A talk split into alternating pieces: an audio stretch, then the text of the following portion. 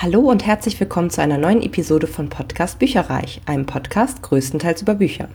Mein Name ist Dilana und heute stelle ich euch meinen Lesemonat Juni vor und wollte noch mal kurz darauf hinweisen, dass ich heute jetzt ist Anfang Juli und ich bin gerade mitten dabei, ganz viel zu vloggen, denn ich habe ein Wochenende alleine hinter mir beziehungsweise bin mittendrin und äh, mache dort einen Readathon. Das heißt, ich habe mir die ehrgeizige Zielsetzung gesetzt, dass ich ähm, an einem Wochenende, also Freitag, Samstag, Sonntag, insgesamt 21 Stunden, also einen Halbmarathon sozusagen, ähm, lesen möchte. Ich habe die Regel noch ein kleines bisschen gelockert, indem ich gesagt habe, alles, was ich für den Podcast beispielsweise mache, darf gerne damit äh, reinfallen. Aber trotzdem bin ich, äh, ja, also ich bin guter Dinge, dass ich das auch schaffe. Ich habe den äh, Freitag und den Samstag jetzt schon hinter mich gebracht und äh, habe dort zwölfeinhalb Stunden gelesen, Hörbuch gehört und so weiter. Und ähm, ja, jetzt ist quasi noch der Sonntag und ich bin fest davon überzeugt, dass wenn diese Episode live ist, dass dann vielleicht der Blog oder der Vlog sogar ähm, auch schon live ist und zwar auf meinem YouTube-Kanal. Gebt dort einfach bei YouTube ähm, Podcast Bücherreich ein, dann solltet ihr mich finden. Dort ähm, spiele ich normalerweise eigentlich nur die Podcast-Folgen auch nochmal drauf und sonst nichts, sage ich jetzt mal. Also da ist dann auch ein Standbild und man sieht mich halt nicht. Aber ja, dieses Mal habe ich mir gedacht, Mensch, vlogge ich doch mal und äh, zeige Gesicht. Und ja, ich bin gespannt, wie ihr es findet, was ihr davon haltet. Ich selber habe das mal mitbekommen bei einer äh, anderen Vloggerin, die das vor Jahren mal irgendwie gemacht hat, auch so ein Wochenende und hat sich halt begleitet und hat dann eben äh, gezeigt, was für Bücher sie gelesen hat in der Zeit und so. Ich habe jetzt auch noch viel mit, was ich sonst noch so gemacht habe, ähm, wo ich dann vielleicht Hörbuch beigehört habe und so. Aber viele Zeitraffer und äh, ja, irgendwie hat es total Spaß gemacht und deswegen, falls euch das interessiert, schaut gerne mal auf meinem YouTube-Kanal vorbei. Aber jetzt starten wir mal mit dem Lesemonat Juni. Der war sehr gut. Der hat äh, insgesamt sechs Bücher, habe ich, glaube ich, gelesen und gehört, was ja nicht gerade wenig ist. Also ich bin jetzt tatsächlich ins äh, erste halbe Jahr habe ich abgeschlossen mit 31 Büchern und 60 ist ja so äh, der heilige Gral für mein äh, Jahreslesevolumen. Dementsprechend bin ich voll on track und mit äh, dem Wochenende jetzt noch, wo ich wahrscheinlich zwei Bücher durchlese in Rekordzeit, äh, ja, bin ich sehr, sehr zufrieden. Starten wir mal mit dem ersten Hörbuch, was ich gehört habe diesen Monat. Das war Perfect von Cecilia Ahern. Das ist ja der zweite und abschließende Band von äh, der Reihe, die ich mit Anna von Annas Bücherstapel gemeinsam in einer Leserunde gelesen habe. Wir mussten zwischendurch mal stoppen. Also ich hatte damit irgendwann im ich weiß gar nicht mehr genau, im, also direkt im Grunde nach dem ersten Buch, nachdem ich das gelesen hatte, hatte ich halt äh, mit dem zweiten angefangen. Sie hat aber aus privaten Gründen äh, nicht direkt weiter loslegen können und dann musste ich erstmal ein bisschen warten. Das heißt, ähm, ich habe dann jetzt eben im Juni das Ganze beendet. Das Hörbuch hat eine Laufzeit von elf Stunden, kommt vom Argon Verlag und ist wieder gelesen von Merete Brettschneider. Die hat eine schöne helle Stimme, das passt irgendwie so zu dem jugendlichen Setup. Das passte eigentlich ganz gut. Aber ich fand es ehrlich gesagt schon von Anfang an viel schwächer als den ersten Teil und da der schwächelte ja schon so ein bisschen. Also es war leider alles nicht so toll, wie ich es mir erhofft hatte. Leider, leider. Also es hat einfach vieles nicht zueinander gepasst. Es war unplausibel an vielen Stellen. Äh, oder es wurde auch teilweise so wahnsinnig schnell erklärt, dass ich überhaupt nicht mitkam. Und das war alles irgendwie zugunsten von Action und Handlung und das, was passiert. Und äh, die Protagonistin, also komisch, einfach nur komisch. Die kam überhaupt nicht richtig aus dem Knick, die war total passiv überhaupt nicht irgendwie rebellisch, wie man das so für eine Dystopie oder irgendeine Jugendbuchreihe irgendwie sich, sich denken kann. Und das, obwohl sie eigentlich gesehen hat, dass das aktuelle System nicht das Beste war. Sie war halt trotzdem noch so, ja, aber vielleicht können wir wieder zurück dahin und vielleicht können wir, also so richtig, mm, also ich wurde nicht schlau aus ihr, ehrlich gesagt, und ich habe mir so häufig gewünscht, dass sie endlich mal aus dem Knick kommt. Was soll denn das bitte für eine Botschaft an Jugendliche sein? Also sie war so richtig naiv irgendwie an ein, einigen Stellen äh, wurde aber von außen irgendwie gar nicht so wahrgenommen. Also von außen war sie dann immer die, die ganz tolle, die das total super gemacht hat und keine Ahnung was. Das fand ich irgendwie komisch. Was mich auch genervt hat, war die Dreiecksbeziehung. Also beziehungsweise sie hat halt bestimmte Jungs irgendwie angehimmelt, aber es war mal wieder nichts, nichts dahinter. Also warum überhaupt? Also die Charaktere fielen manchmal ein bisschen flach aus. Nur schön aussehen da, weiß nicht, das nehme ich irgendwie den Leuten nicht ab, dass es, nur wenn es äh, schön aussieht, äh, ein Mensch, dass man dann sich sofort in denjenigen verknallt.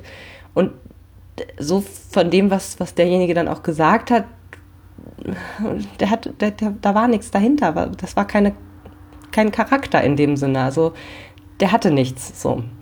Und das, äh, aber im Grunde, das waren eigentlich beide von denen, die sie angehimmelt hat. Also insofern, das war mir irgendwie sehr stark an den Haaren herbeigezogen und ähm, ja, es war unterhaltsam geschrieben, es ließ sich wirklich gut weg, aber Handlung und Charaktere haben mich beides wenig überzeugt. Vieles war auch vorhersehbar, leider Gottes. Also ich kann euch da eigentlich nur eine Leseempfehlung geben, wenn ihr entweder den ersten Teil richtig, richtig gut fand und unbedingt wissen wollt, wie es weitergeht, oder halt irgendwie von Cecilia Ahern der Riesenfan seid, aber ganz ehrlich, mich hat die Reihe eher enttäuscht und es gibt von mir nur zwei Sterne dafür. Action um jeden Preis ist scheinbar das Stichwort für diesen Lesemonat. Als nächstes habe ich Die Glocke von Whitechapel von Ben Aronovich gelesen. Das war ein Rezensionsbuch von DTV mit 401 Seite. Es ist der neueste Band, also dazwischen gab es ja noch so ein paar äh, Zwischenbände, also im Grunde der 7,5. Band, würde ich mal sagen, der Peter Grant-Reihe und es war wieder super schnell her vom Timing. Es passierte super viel, so zack, zack, zack, zack, zack hintereinander weg. Und äh, ja, man wünscht eigentlich gerade dem, dem Peter an mehreren Stellen echt mal eine Atempause einfach, weil es passierte so viel, gerade in den ersten Seiten, dass man echt gedacht hat, boah, was, was? Also im Grunde schreibt er ja immer sehr stark wie in so einem Film. Und ja, ich fand diesen Band ein kleines bisschen anstrengend, äh, aus zwei Gründen. Also zum einen waren es wieder, kommt ja alles oder bildet sich aufeinander auf, aber es gibt einfach so viele Charaktere mittlerweile. Also die Entourage wird immer größer und ganz ehrlich, einige kannte ich, glaube ich, gar nicht. Also die wurden so behandelt, als wären sie schon immer dabei gewesen. Äh, zum Beispiel irgendein so Inspektor Carey oh, ich, also zu, sagen wir es mal so, zumindest konnte ich mich nicht mehr an den erinnern und das war echt ein bisschen irritierend. Ich dachte auch die ganze Zeit so, hm, vielleicht ist das so ähnlich wie bei Buffy, wo dann auf einmal eine, eine Schwester nach so und so vielen Staffeln auftaucht und so getan wird, als ne, gäbe es die schon immer und dann kommt hinterher raus, nein, nein, die Erinnerungen wurden geändert. Also ich habe echt wildeste ähm, Theorien irgendwie gesponnen um diesen, um diesen Charakter rum. Der muss irgendwann mal eingeführt sein. Ich habe das null mitbekommen. Keine Ahnung. Es waren mir einfach zu viele Leute irgendwie und äh, es sollte auch jeder mal berücksichtigt werden, hatte ich so das Gefühl. Also ähm, alle kamen irgendwie mal vor und ja, es war ein bisschen übervölkert, sage ich jetzt mal. Und ich hatte auch so ein bisschen das Gefühl, dass man in diesem Kampf mit dem gesichtslosen Magier, das ist ja irgendwie schon seit Bänden und Bänden und Bänden und irgendwie geht es nicht wirklich voran. Also es wird auf Dauer einfach ein bisschen langweilig so. Also es ist ja eigentlich so ein handlungsgebender Konflikt, aber also im Grunde ist es immer pari. Mal gewinnt der eine, mal gewinnt der andere irgendwie und spektakuläre Kämpfe, klar, aber ja, ich weiß nicht. Also zum Schluss von diesem Band passiert dahingehend einiges. Aber zuvor ist es eigentlich so ein ständiges Katz-und-Maus-Spiel und du hast eigentlich schon keinen Bock mehr drauf. Das Ende war relativ offen. Also insgesamt, ich habe mich schon gut unterhalten gefühlt. Es ist, wie gesagt, sehr viel passiert, was natürlich auch begünstigt, dass man es relativ schnell durchliest weil man einfach wissen möchte, was jetzt als nächstes kommt. Aber insgesamt fand ich den Band tatsächlich relativ anstrengend für mich und deswegen gibt es nur mittelmäßige drei Sterne. Als nächstes habe ich ein Hörbuch gehört, ähm, was schon ein bisschen länger bei mir auf dem Stapel ungelesener Bücher lag, und zwar Die Unsterblichen von Chloe Benjamin. Das ist ein Rezensionsexemplar aus dem Hörverlag gewesen. Ein gekürztes Hörbuch mit elfeinhalb Stunden, gelesen von Wolfram Koch. Den Sprecher fand ich nicht passend, muss ich ganz ehrlich sagen. Der ist zwar an und für sich, hat er keine schlechte Stimme und er hat es auch nicht schlecht gemacht, aber er hat halt eine alte Herrenstimme, ziemlich dröge und monoton fand ich irgendwie. Und das passte halt nicht wirklich zu den Geschehnissen im Buch. Die waren für mich eher mitreißend und auch, ja, 50-50 weiblich-männlich. Also ich hätte mir einen anderen Sprecher gewünscht, sagen wir es mal so. Ich fand, es passte nicht wirklich zum, zum, zur Handlung, sage ich jetzt mal. Und äh, ja, es, ich fand es nicht passend. Worum geht es überhaupt? Es geht um vier Geschwister, die sich ihre Zukunft bzw. ihr Todesdatum vorhersagen lassen. Ähm, das ist irgendwie 1969 und man verfolgt dann diese vier Geschwister ähm, in ihrem Leben, also wirklich abschnittsweise. Das heißt, ähm, diese, dieser Abschnitt mit, dass ihnen das Todesdatum vorhergesagt wird, das, ähm, das ist quasi aus aller Perspektive und dann ähm, wird sich dann nach und nach von, von jung nach alt sozusagen konzentriert auf die unterschiedlichen äh, Geschwister. Und dieses Todesdatum, was vorhergesagt wird, trifft auch für jeden so ein ja, wie gesagt, in vier Teilen verfolgen wir dann halt ähm, jeweils ein Geschwisterkind sozusagen bis zu dem jeweiligen Tod, also so ein bisschen gestaffelt. Das jüngste Kind Simon geht halt äh, nach San Francisco in den sehr liberalen 80er Jahren. Clara lebt äh, ihre Leidenschaft für Magie aus und äh, Daniel, das ist eher so ein ja, beständiger und, und äh, harmonischer Familientyp.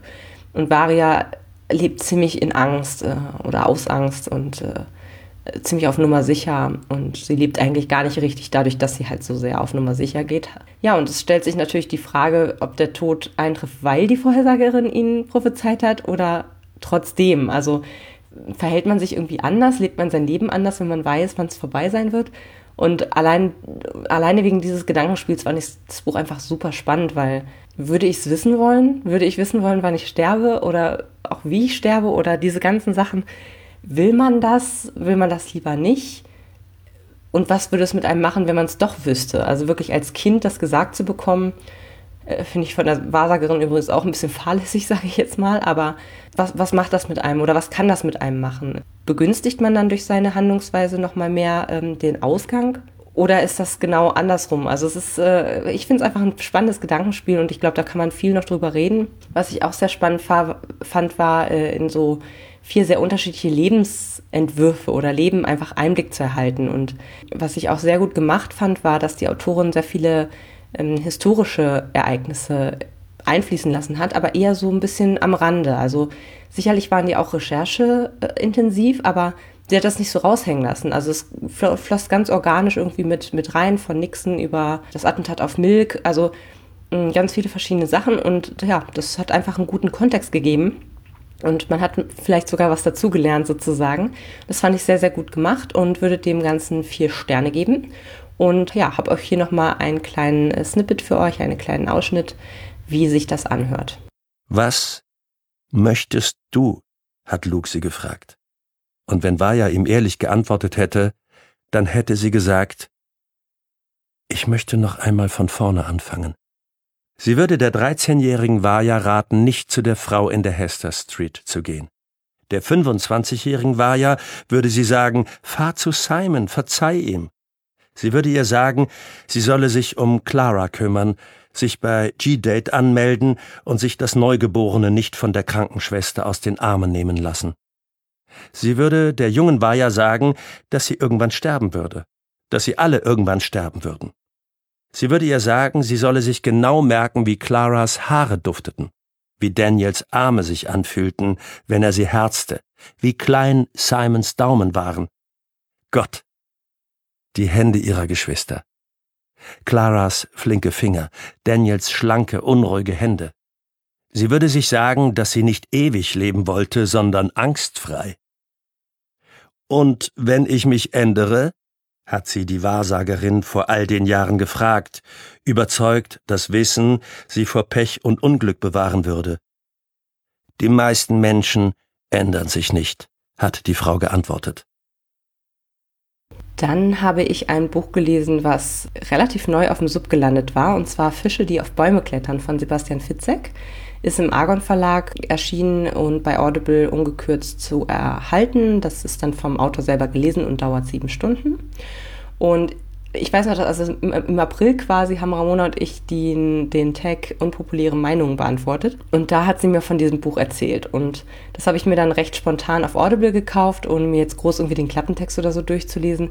Ich weiß nur noch, dass ähm, das eine Empfehlung sozusagen von ihr war oder sie davon gehört hatte und ähm, das klang irgendwie ganz cool. Ja, dann hat mich dadurch aber auch der Inhalt ein bisschen überrascht, weil ich mich damit nicht mehr viel befasst hatte sozusagen. Worum ging es nochmal gleich? Ja, und der Titel passt ja eigentlich auch nicht so äh, wahnsinnig gut zum Inhalt. Ja, im Grunde schreibt Fitzek hier so eine Art, ja, wie so ein geistiges Testament nieder, also dass sich größtenteils an seine drei Kinder richtet, weil er eben gemerkt hat, oh Mist, äh, ne, ich bin, was weiß ich, Mitte 40, Anfang 40 und ich bin irgendwie Krimi-Autor, da geht es immer um Sterben und so, aber ich selber habe ja noch gar nicht irgendwie was festgelegt oder habe noch kein Testament.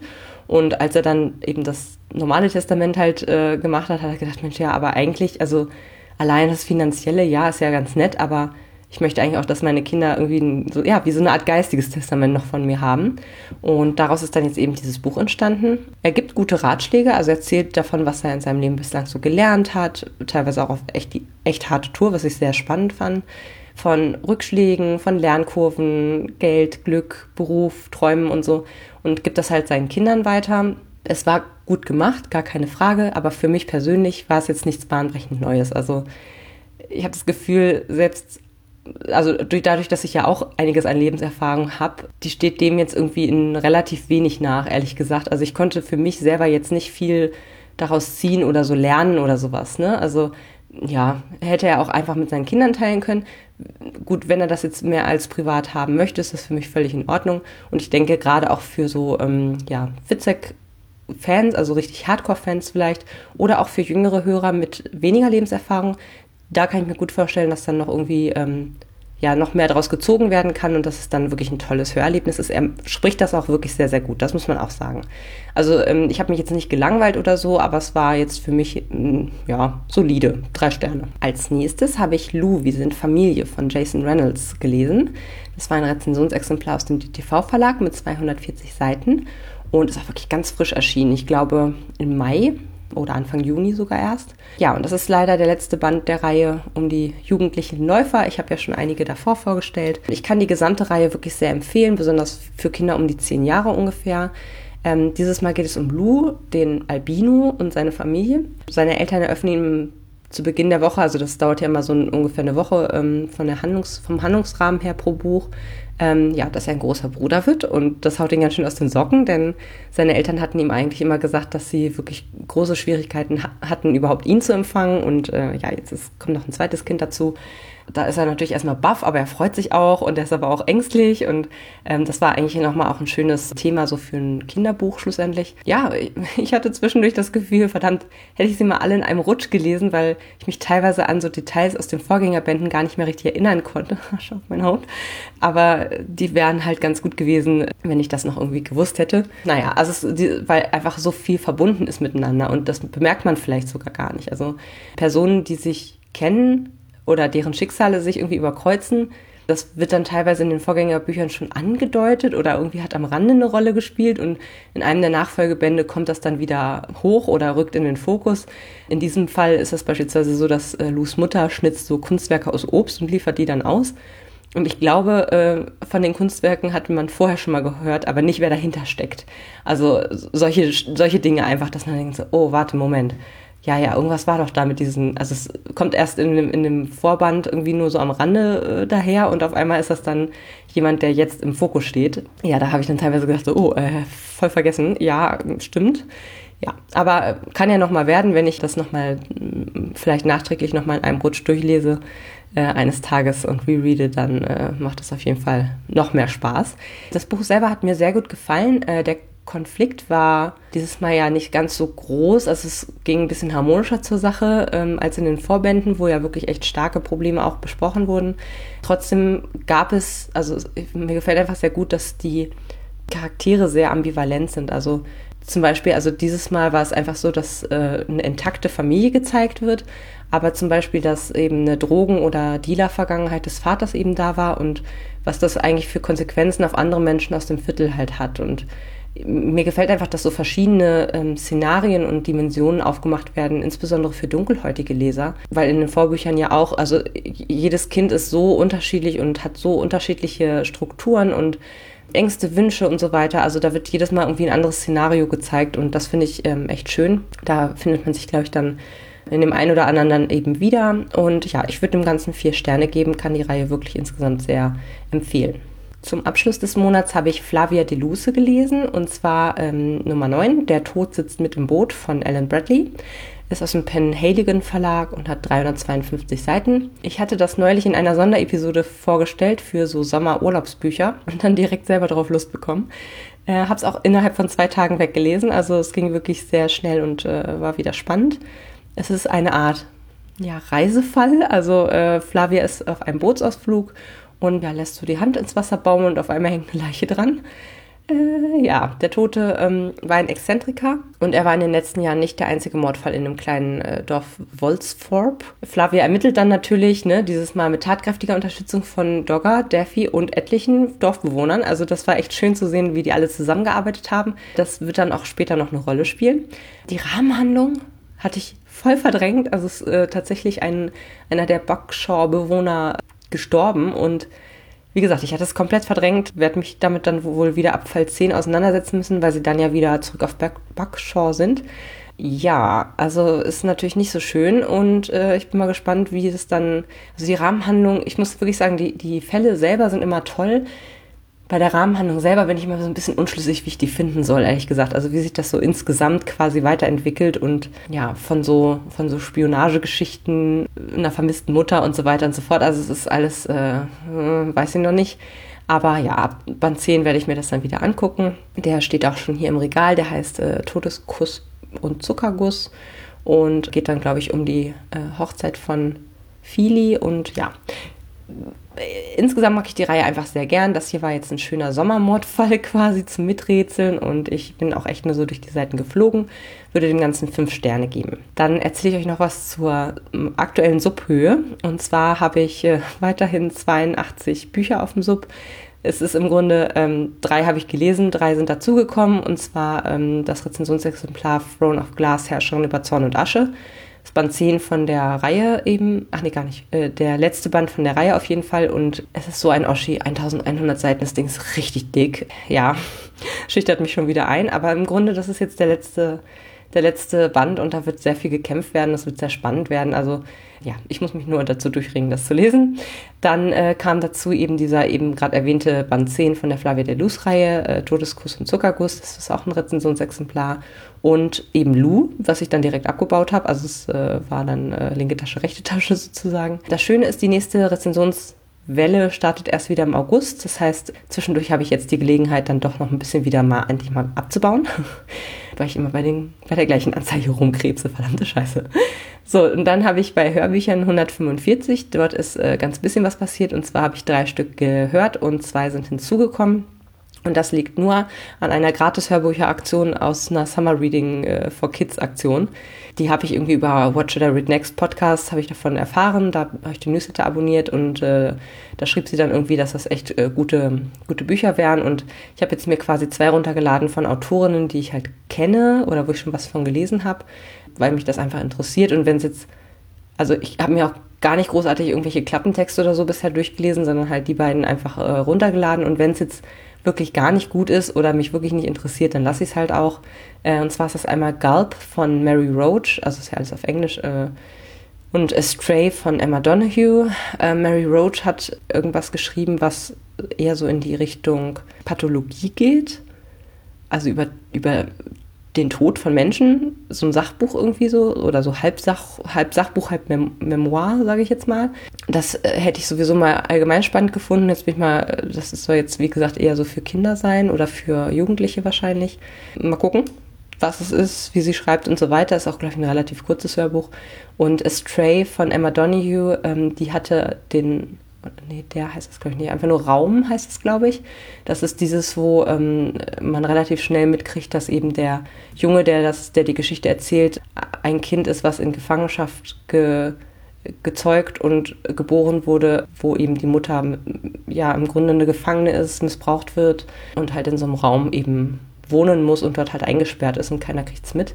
Ähm, das war damals sehr gut, fand ich. Und ja, deswegen bin ich gespannt, was sie sonst noch so schreibt. Ich bin auch der Meinung, dass Ende Juli, glaube ich, kommt noch ein Buch, was mich interessiert. Und zwar von, ah, jetzt weiß ich es nicht mehr genau, entweder von Lieber Dugo oder von irg irgendeiner Fantasy-Autorin auf jeden Fall, die mich grundsätzlich interessiert.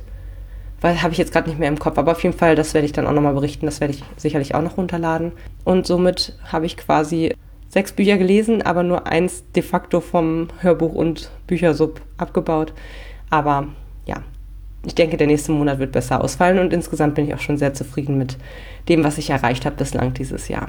Danke fürs Zuhören. Ich verabschiede mich für heute und äh, wir hören uns beim nächsten Lesemonat oder auch bei einer Sonderepisode. Tschüss! Informationen zu allen Büchern, über die ich heute gesprochen habe, findet ihr auf meiner Website www.bücherreich.net mit UE. Ihr könnt dort oder auf Facebook unter www.facebook.de slash podcastbuicherreich in einem Wort durch mit mir in Kontakt treten. Meine E-Mail-Adresse lautet buicherreich at gmail.com. Wenn ihr diesen Podcast über iTunes abonniert habt, würde ich mich riesig freuen, wenn ihr mir eine 5-Sterne-Bewertung hinterlasst. Dies ist ein privater Buch-Podcast, in dem ich nur meine eigene private Meinung wiedergebe. Wenn mir ein Buch oder Hörbuch kostenlos zur Verfügung gestellt wird, kennzeichne ich es entsprechend auf meiner Website.